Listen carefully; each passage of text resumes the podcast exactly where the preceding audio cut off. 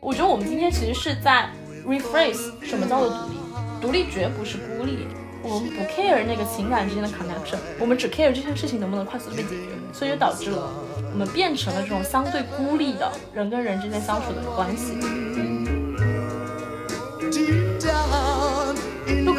直被批判说你们不够独立，你们妈宝，对我们过分的去强调所谓的独立，走歪了，就走向了孤立，对切断了联系。当一个标准存在，然后你想要对它进行反抗的时候，你一切的言行都在照着这个方向的相反走，其实你也是在被这一条标准所控制着。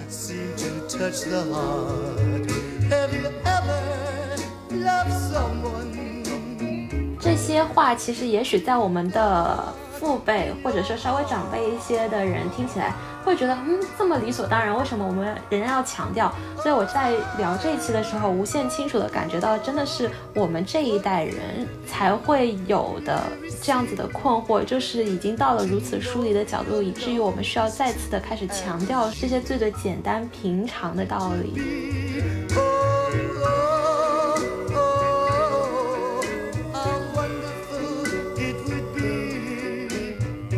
可能不会期待说你的朋友或者你的爱人是无条件爱你的，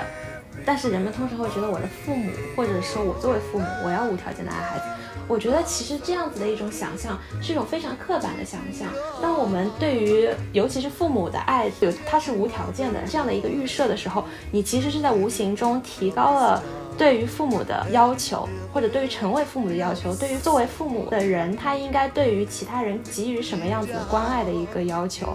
没有任何一种感情是应该的。人们对于母爱应该是怎么样，或者说是父母应该传达什么样的爱，这件事情，把它过于的神圣化了，以至于让大家觉得无法承担。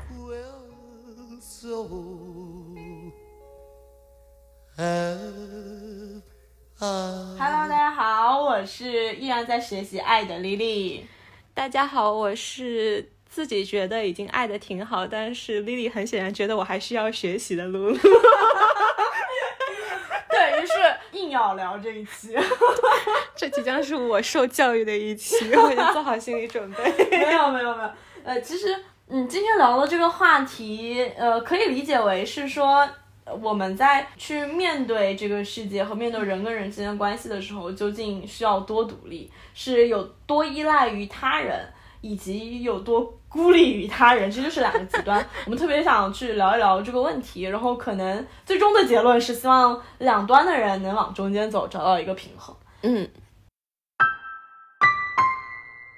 那为什么会想要聊这个问题？其实是我自己在日常跟朋友交流的过程当中，会遇到一些朋友，他其实很不善于去跟身边的人讲自己的苦恼，也不善于当自己遇到一些困难的时候，向身边的人去寻求帮助。我试图去跟他剖析，就是为什么你会这样。嗯，他自己的回答是一直自己比较封闭，觉得自己 somehow 能够自己解决自己的问题。我觉得这个依然不是根本原因，然后我就试着继续深挖。我说是你害怕你向朋友表现出来了你的脆弱，认为朋友会离你而去，还是会怎么样？他没有肯定这个答案，但他给我的回答是他觉得自己比较敏感。我其实现在在想这个问题是敏感的根本原因还是太在乎别人对你的评价，你所讲的东西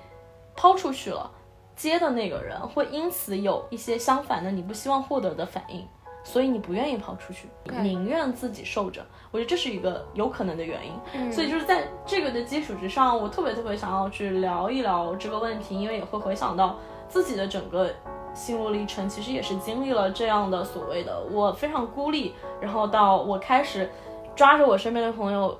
叨逼叨不停 不停，就有很多很多朋友因因此受到我非常多的困扰。对，所以很想去聊这个问题，其实也希望试图去剖析一下，到底我们为什么会因此孤立，就是我们需要处在一个究竟一个什么样的位置，会是一个更合适的，呃，跟身边的人相处的这样的一个尺度，所以就拉着不情愿的露露跟我来聊这这一期。嗯，好，刚刚说的 trigger 你聊这个话题的那一个故事是挺有意思的。那你提到的那个朋友呢？他遭遇到的一个困境是，他自己在这方面不是那么的有信心，他的朋友会给他一个非常正向的反馈。因而，对于就是跟自己身边的人进行一些情感性的交流和分享的时候，会感到有一些犹豫。那我可以提供一个可能更 arrogant 的一个视角。我觉得我在跟我的朋友在讲那些困扰的时候，实际上并没有那么解决问题。比起倾诉这些的话，我自己把这件事情做完，是一个更快捷、更有效、更能够把这个残局收拾整理好的一个方法。不仅仅涉及到情感维度上，更多的直接涉及到工作维度上。我经常遇到一个问题就是。啊，我遇到了一些工作需要很花时间，然后我想把它 dedicate 给我的 intern 们或者我的小朋友们来做。那我心里面一想说，啊，给他做完了之后，我自己还要 review，然后要照顾他的情绪，告诉他其实做的还不错，只是还有什么什么。但我心里面其实觉得，我要把它全部自己收拾残局做一遍，还不如我自己做。整体的评估下来过后，我觉得我自己把它收拾完，相较于我去请求别人的帮助，然后再。把这件事情搞定，是一个更有效的一个做法。嗯，这是我为什么通常的时候比较少的倾向于去 turn to others。就我觉得露露这个是一个非常典型的需要被教育的事情，完全就是 exactly 快来教育我，快来。思路非常的直男，就是想表达的是，因为在当今社会，直男会被划等号于非常的理性，就是你不带太多的情感因素去思考问题，你所追求的就是快速、便捷的、高效的解决完这个问题就结束了。嗯，你你这句话背后代表了你什么样的情绪？I don't care。就这是大部分我我觉得当今社会对直男这两个词的一个解读。嗯，其实现在非常非常多的人，exactly 就是露露你这样的视角，包括我自己以前，我觉得我也是这样的视角，就是。Why？我自己可以解决啊，而且我自己解决效率更高，效果更好。那我为什么要花费我的时间去给你叨逼叨这一大坨东西？你任何给我不到任何 instructive feedback，就是对我来说，我自己真正那个转折点是在于，我长期这样，嗯，我我可以去倾听朋友的任何困难和问题，然后他们找我帮忙，我非常非常乐意去跟他们提出我自己的看法是怎么样，我觉得他们可以怎么怎么样。但到了我自己，就像露露你刚刚提到那个情景一样，我我也。不喜欢、不想去把自己的那些问题给暴露给其他人。我觉得一方面是因为我希望我自己维持一个坚强的人设，另外一方面是我觉得我自己能够解决，而且更高效、更高质量的解决。嗯，但我后来会发现，如果我长此以往的以这样的形式风格，你身边的朋友、伴侣、家人会很自然的会反问你。你真的把我当朋友吗？你真的把我当家人吗？你完完全全不依赖于我，你不需要我的任何建议，我的我的输入你也不需要我倾听，所以这个让我产生了非常非常深刻的思考。就在我一个朋友非常真诚的对我发问：“你真的不把我当好朋友吗？”嗯，其实不是的，我是真诚的把你当做好朋友，只是我的举措不想要去。麻烦你，我也不想让你为我做任何事情，所以我采取了这样的行动。其实背后也是因为我们不 care 那个情感之间的 connection，我们只 care 这件事情能不能快速的被解决，所以就导致了我们变成了这种相对孤立的这种人跟人之间相处的关系。嗯，那我想再给你提供一个基于刚刚那个讨论的更进一步的、更 arrogant 的一个想法。这样子的 level one 的 arrogant 的，就是也不是独立啊，甚至可以是自我，在这方面我觉得是需要自我批评的，所以说我会用一些比较被教育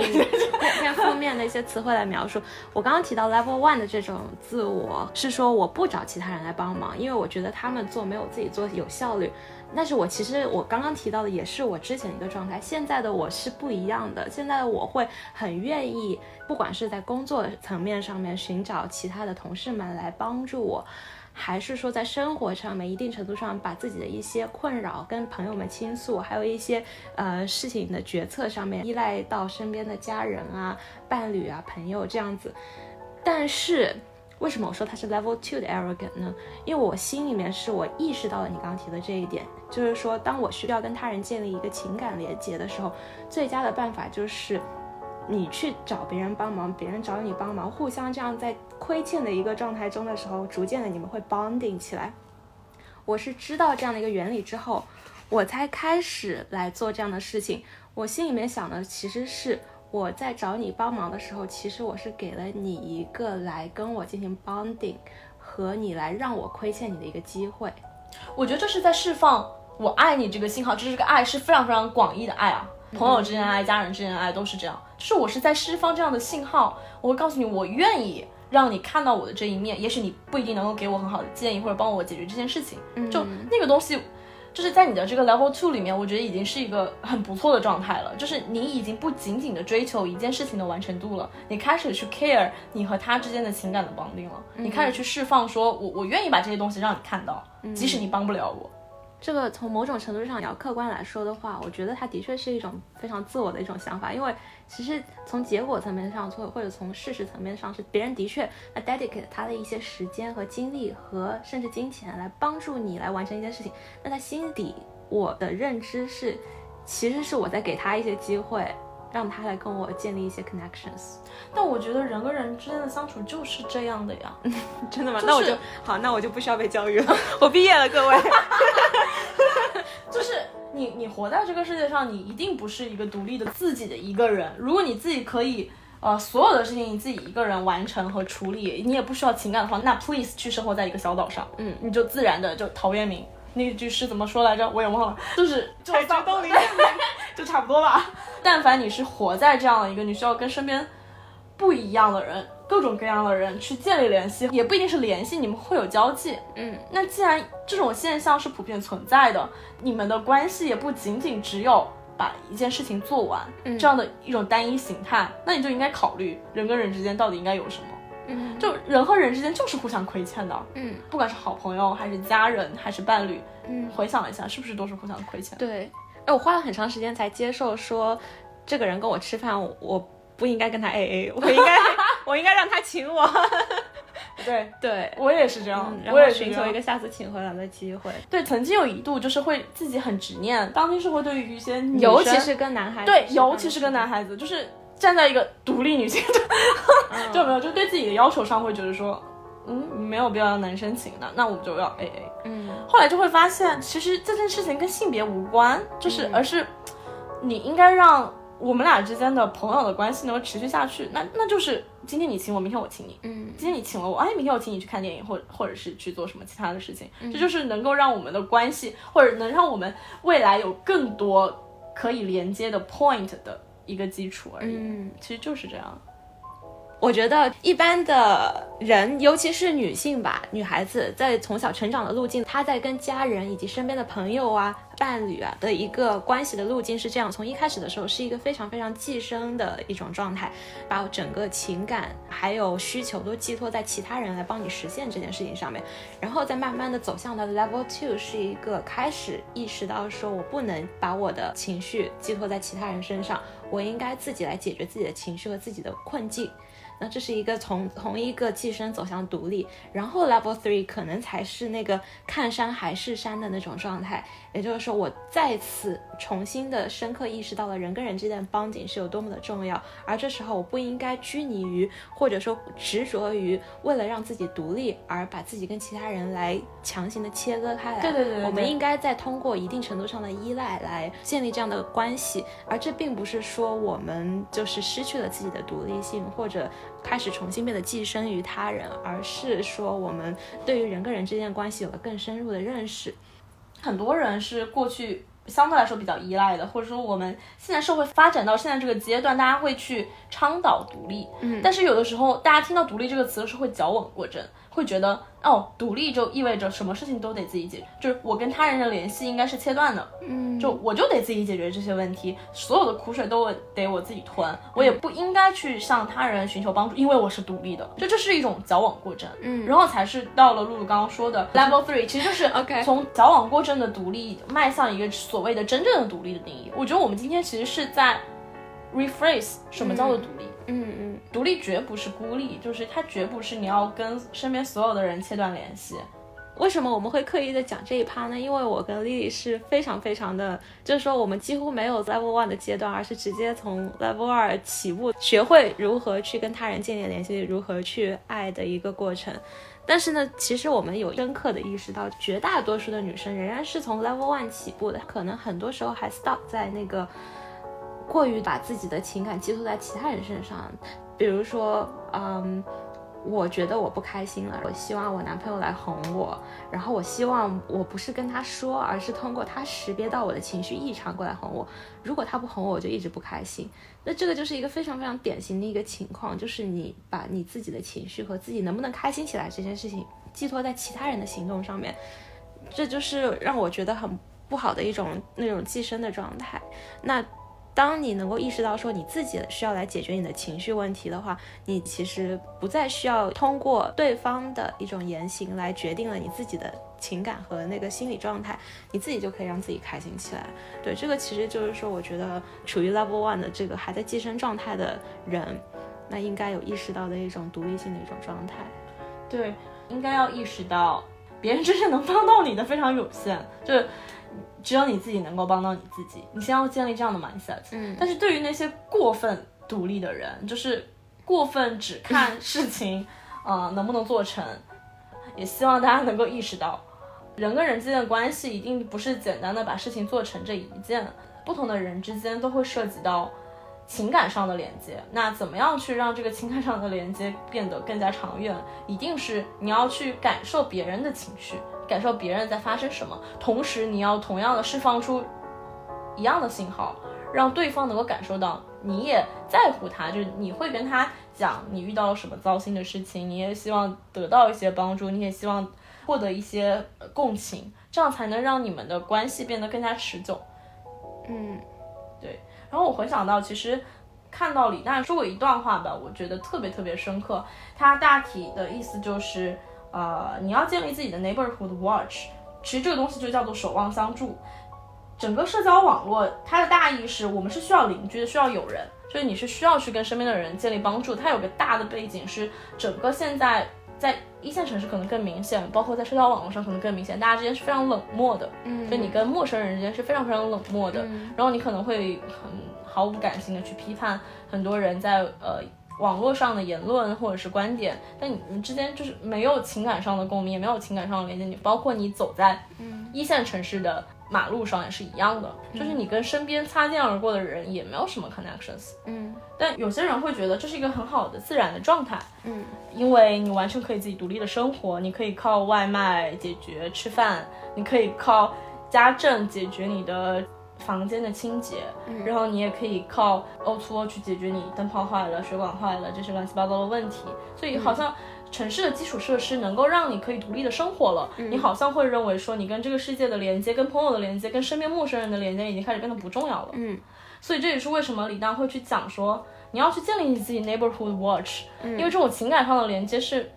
人跟人之间相处，其他都是无法替代的。嗯，对，所以对我一个很深很深的感触就是。我未来要在家里买很多酒，还邀请朋友们来喝酒。其实你讲完这一段过后，我心里面在 visualize 的一个场景是这样子的，就还是。人跟人之间的关系的一个网络走向，其实我们原来的时候就是有非常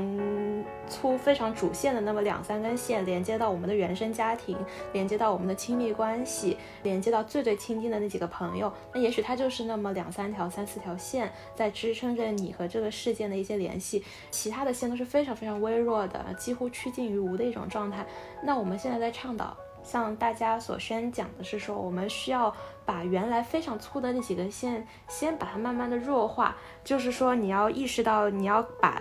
自己对原生家庭、对亲密关系的期待放低，对他们的要求放低，意识到你只有自己才能解决这些问题，你永远不能把自己的这些问题来依托到你的父母、你的亲密关系身上来为你解决。那第二点的话，其实就是你要开始生长出来其他的一些弱联系的那些关系，然后要。把这些关系变成强化，最终你有一个非常丰富的一个关系的一个网络，然后你才是一个强壮的一个个体，跟这一个地球上面的其他人类 建立着联系。我倒是觉得是应该啊，还是分人，就是对于你过分本身是过分依赖于其他人存在的人，你一定是要把你那几根粗壮的线变得薄弱。嗯，但是依然还是我相信一定有很多像我们这样的人，甚至走向了封闭。或者是孤立状态的那类人，你要首先把这几条线补起来。呃，其实回想自己的成长经历，就是你在慢慢长大之后，你跟家里的那个联系是不是会变得很弱很弱的？嗯，就你除了物质上的依赖，你精神上的交流，包括你自己在发生什么事情，其实你大部分人都不会愿意去 share，嗯。跟自己家人说，我最近发生了什么，我遇到了什么样的问题，我遇到了工作上非常迷茫的事情，我不知道怎么解决，这些情绪都不会被传导给家人。那家人的感觉是，我的孩子长大了就已经离我远去了。从疫情那段时间待在家里，就是不断的跟我妈叨逼叨乱七八糟的事情，也许他听不懂，我跟他讲工作事情他听不懂，但是没有关系，他还是会愿意去听我这样的废话，让他觉得他在参与我的人生，要不然他又会觉得自己是个局外人。嗯，他会有在跟你分享一些他自己的那些，他会，他会，但是因为很多时候我会不耐烦，就 对这个是要反省的地方，就是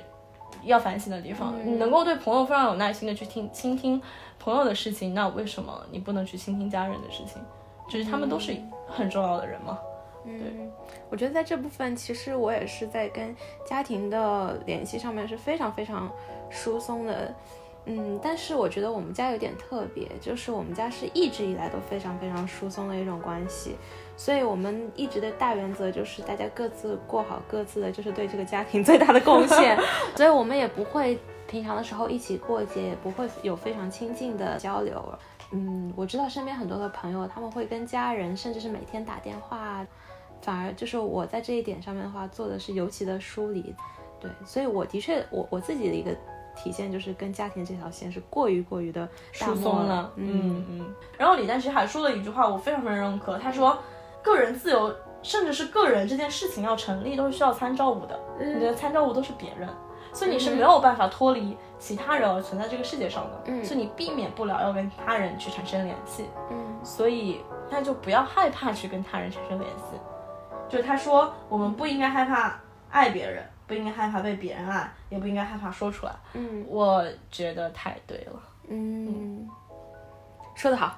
其实有的人不敢去跟身边的人建立这样的联系，是因为他可能没有意识到爱的力量，或者他不懂得怎么去爱。所以我也搜集了一些大家对于爱这件事情的看法，他们从爱里面可以获得什么样的能量和体验，也跟大家分享一下。这些话其实也许在我们的父辈或者说稍微长辈一些的人听起来会觉得，嗯，这么理所当然，为什么我们仍然要强调？所以我真的在聊这一期的时候，无限清楚的感觉到，真的是我们这一代人才会有的。这样子的困惑，就是已经到了如此疏离的角度，以至于我们需要再次的开始强调这些最最简单平常的道理。我们这代人矫枉过正了，嗯，就可能我们一直被批判说你们不够独立，你们妈宝，对我们过分的去强调所谓的独立，走歪了，就走向了孤立，对切断了联系。当一个标准存在，然后你想要对它进行反抗的时候，你一切的言行都在照着这个方向的相反走，其实你也是在被这一条标准所控制着。对，但是啊，我需要教育的我又上线了。我我只是很好奇，啊那假如我就是很享受我自己一个人，然后我就是不喜欢跟别人建立联系，我一直一直不建立联系，最后又会怎么样呢？那那你就一个人待着，那好像也挺好。也可以啊。但是只是想说，大部分的情况是你因为各种各样的原因，你需要跟人去建立联系。那你在建立这个联系的时候，你其实要同等的对待对方。如果说你是一个不希望伤害身边的人，然后其实是在跟身边的人相处的时候，嗯那你就不要把自己封闭起来，嗯就你要让对方同等的感受到你在乎他。嗯如果这个关系没有开始，OK 了，你想怎么样怎么样，但是不要让这个关系失衡。一旦开始了，你就不要让它失衡。嗯我觉得这是我的观点。，OK，got、嗯，it。嗯我希望那个在我最最前面提到的那个朋友，希望你听到这里 能有所改观。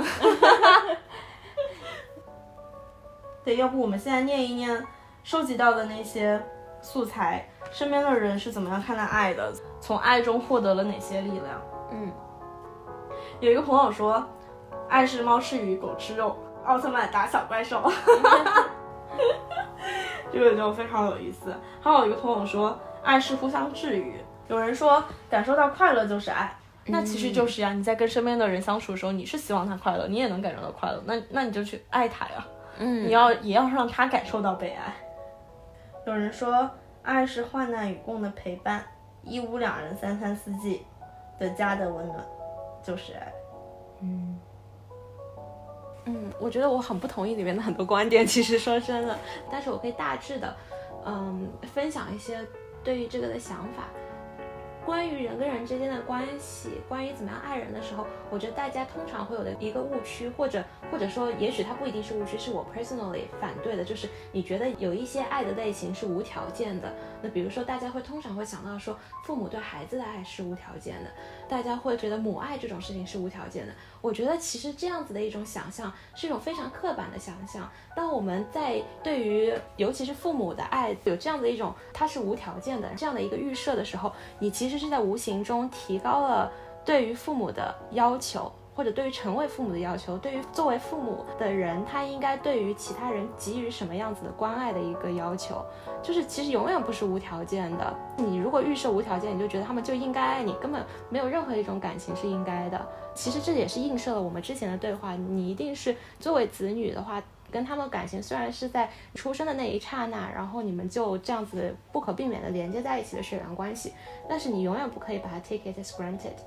你要知道，是你需要付出很大的努力来维系这样的关系，不然它真的就会断掉。即使是血缘关系，所以说我们不应该认为有哪些爱的类型是一种无条件的。嗯，对，其实就是刚刚那个观点嘛，就是你要让这个关系不能失衡，你必须要是一来一回，你这个爱才能是可持续的、不断的在发展下去的。嗯，你不可能是期待或者要求对方一个人不断、不断、不断的重复一件事情，然而他没有任何 feedback，嗯，它是不可能。持续下去的，对。然后我就是觉得，人们尤其是在父母这样子的关系上面，会尤其会有这样子的期待。人们可能不会期待说你的朋友或者你的爱人是无条件爱你的，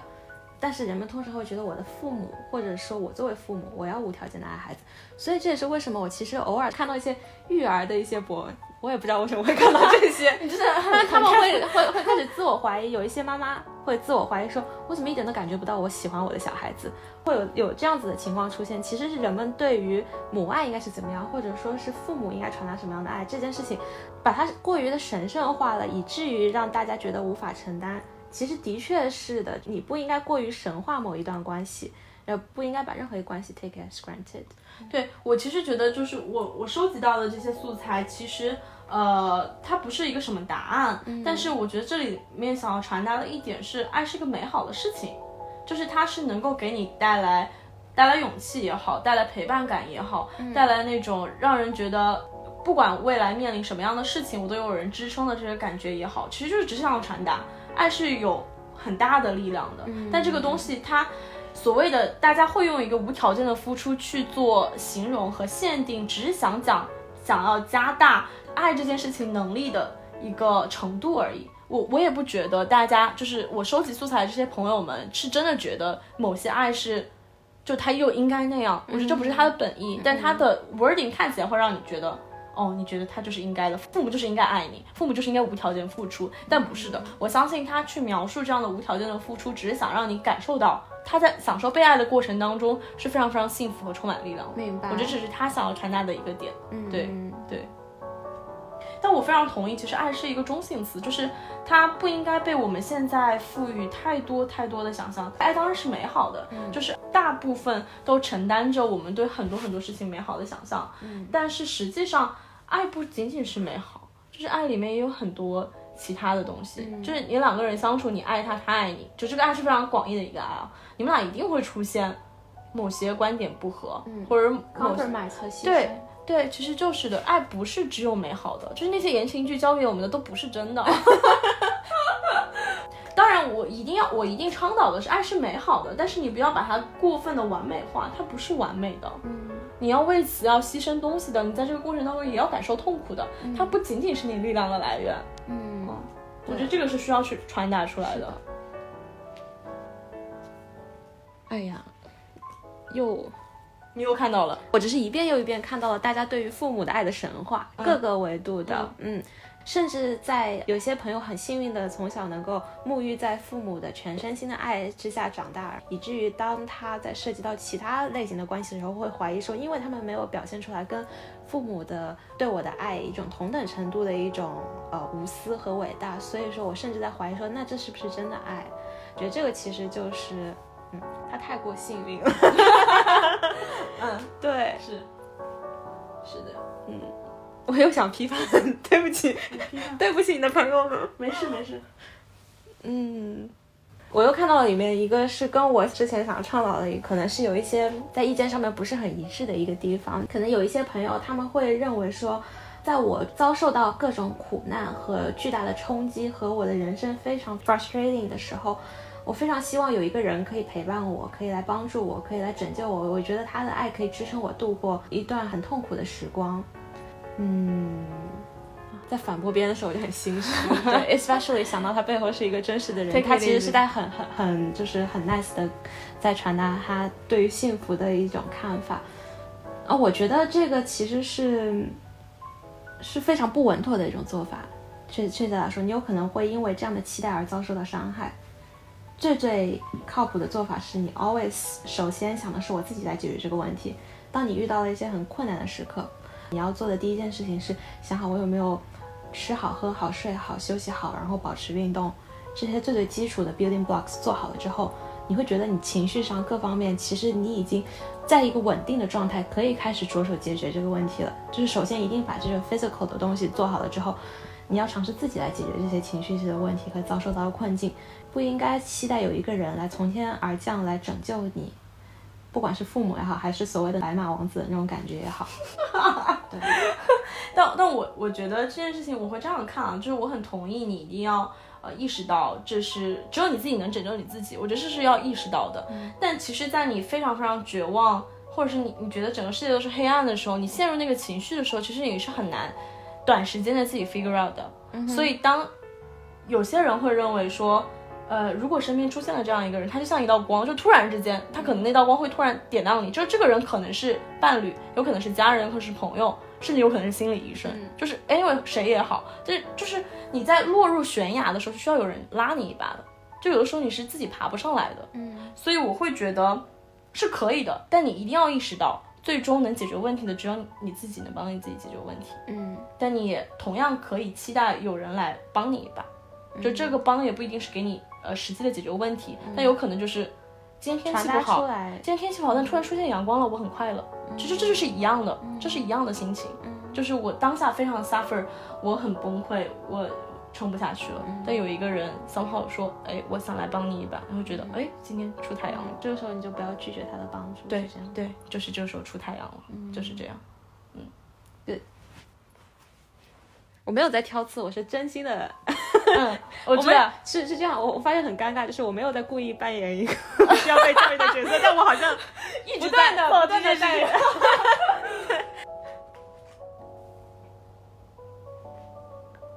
我是其实里面有个朋友说的特别真实，他说我问他，嗯，要怎么样去接受爱呢？他说。接受爱就是催眠自己，这个人还不错，除了哪里哪里不好，其他地方都挺好的，对我也挺好的，我也正好需要。嗯，好惨，我听着好可怜。这个就是典型的一种对爱很悲观的人，嗯，所以他不相信有真实的，因出于爱而在一块，对对对对对，而而爱对方的那种感情，而是，只不过我当下正好需要，而你有。这 个，但虽然听起来很心酸，但很人间真实。我我觉得很多情况下的 relationship 都是出自于这个。OK，特别是过去的我完全不接受这个样子。嗯，所以我觉得这个时候真的不要那么悲观，真的。对啊，分了吧，我要分了吧。肯定你要坚信，真的会出现那个很纯粹的，你真的发自内心的觉得是很健康、很好的爱的关系。但你觉得这种东西是呃，虽然这个不一定播啊，就问纯纯聊，你觉得这样的爱是完全可持续的吗？它是从一而终，就是你说刚刚那个朋友你说的那个爱，你说真正的爱，你觉得能持续吗？啊，我觉得很关键是，我首先我不觉得爱这种东西就持续的。我先确认一下我们的 topic 是我们现在在谈谈论的这个话题里面，我们在指向的是亲密关系的爱，对不对？好，在这个 scenario 下面，我觉得没有任何一个爱是持续的，它本来就是一个又一个的片段，所以你要不断的付出来一些努力和一些精力来经营，然后来 refresh，来表达对对方的爱和来让对方爱自己。对我本来就不觉得这个东西是连续的。那你觉得能和一个人持续的保持这样真的爱的关系吗？我觉得不确，我不确定，我直到现在我也没有办法确定说能够和一个人保持这样子的关系。并且其实在我再进入这样的关系的时候，我也仍然在探索说，其实这种爱是不是我能够长期坚持下去？如果不行的话，我就会停止。嗯，因为为什么会问这个问题，是因为在你觉得本身觉得爱不可持续。如果你觉得爱不可持续，且没有办法跟一个人一直保持这样的爱，嗯但同时你又在追求这种爱的纯粹，那就导致你的解决方案只能是不停的换、不停的换、不停的换。哦，不是，就是我的意思是，我刚刚说那个爱，它本来就不是连续的，它是一个一一个一个细碎的片段。我得出来结论是，所以这个是需要持续的、不断的经营和努力的。很多人不是进入了婚姻之后就开始懈怠了嘛，就会觉得啊，反正我们已经结婚了，就爱咋咋。那我觉得这样肯定是不对的。你就是你要永远相信爱这种东西，它就是一个个细碎的片段，它是会消失的。所以你需要不断的努力来保持、维持这段关系。嗯，是那我觉得爱是一个很幸运的事情，就是你能遇到这种真诚而热烈的、纯粹的爱是是很难的。对所以大部分人就是刚刚朋友提到的那个，我觉得你还不错，因为我还不错，那我哦，我觉得是这样子的，就是到后来爱肯定会不可避免的进入到一个一个 plateau，但是你在前期，嗯，他如果当他提到说你觉得那个人还也还不错，也还凑合的时候，那我感觉是一开始在见面的时候就没有让你觉得很 crush，然后觉得很有 passion 的那种状态，肯定是一开始见面的时候就觉得还还不错，还可以还可以。对啊，那我觉得这就不应该是一个。开始的点，我是觉得。那可能对于大部分人来讲，他就很难找到一个开始的点，嗯，那这个还蛮难的。OK，嗯，我我确实不觉得这是一件容易的事，是吧？嗯所以大家要努力的探索，要开始建立自己的，connection 回来了，有一切都对，嗯。要相信真的会有的，怎么会呢？你觉得就是就觉得自己是那么的独特吗？以至于就是发现不了那么一个合适你的人？嗯对啊，所以秋天说怎么样找到终身所爱，保持好奇，不断的找啊找啊找啊，好奇心 will lead you there，、就是这样的，嗯真的是这样就可以找到。哦，我觉得这个我们经常会有有的一种感觉，就是说过了这个村没有这个店。就我如果跟这个人分开了的话，这个还不错的人可能就是我未来路上已经遇到的最好的那个人，接下来只会越来越糟。千万不要有这样的想法，就是你要是觉得不合适的话，你就应该结束。这个对工作也是一样的呀，对千万不要觉得当下这个工作就是你过了这个村没了这店找不到的工作了，对太多机会了，朋友们。真的是，这个世界太大了，朋友们，不要因为就是千万不要，如果你在工作里面有一些不能忍的原则，比如说老板太过 PUA，你是不可以忍受的。那么如果你现在老板 PUA 你，那就立马跟他 say no。yes。露露是非常有的亲身体验，对对对，我就是之前在一个投行里面工作，然后过了一个多月过后就把那个 MD 给拉黑了，就是因为他太太太太触及我的底线，就是他爹味十足，然后极其的喜欢 PUA，并且在那个任何的场合中间强行的展现他的权力感，这是我的一个职场的一个底线来的，然后我就立刻的很快的从这边离开了，那个 team 里面的小伙伴们。和其实很 senior 的一些同事们都悄悄的跟我说，我真的很羡慕你啊，我自己上有老下有小，我不知道怎么走。我就想告诉他们，你们走啊，我都能走，你们还不能走吗？对，就是千万不要觉得自己包袱过重，没有选择。其实嗯永远不要觉得自己没有真选择。真的很有选择，你要去看这个市场，这个市场太大了，就这个世界太大了，中国也非常非常大，给你他选择非常非常多，只不过是你愿意为了不能忍某一些原则，愿意付出多少。嗯也许你从投行离开，可能就是我不知道，也可能是你薪资会降，或者是怎么样，但是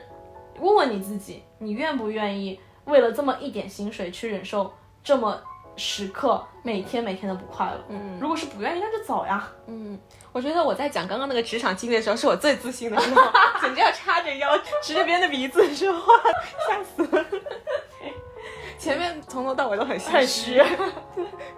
就是那种又想做叛逆少女，又怕被被丽丽教育的那种状态。感觉我是一个家长的心态，怎么怎么回事？那所以说回来，就最后总结一下，就是，呃，想对一些朋友讲，不要太过依赖身边的人、身边的家人、朋友、伴侣，呃你要时刻意识到。真正能解决问题的只有你自己，但也同样不要矫枉过正的去呃切断跟身边的人的联系，因为你生活在这个世界上，不仅仅是把你自己的事情完成，还有很大的一一部分的幸福感的来源来自于你跟身边的人的接触。那要维持你们的这个关系的平衡和可持续性，一定是要有来有回。所以一定要在接受朋友们的家人们的、伴侣们的爱的同时，要去爱他们，他都会给你一些力量。然后这个爱呢，怎么说？就是希望大家可以不断的发现自己，就是你你在爱里面究竟需要的东西是什么？可能不同人不一样。嗯，那找到你最关键的那一点，然后大胆去寻找，不要被任何东西所限制。那爱的对象包括人，包括工作，和包括你的兴趣爱好。嗯，good。那我们下期再见。哎呀，我刚刚在 重新来来。那我们下期再见，好，谢谢大家，拜拜，拜。拜。结束了。太好了，啊。嗯。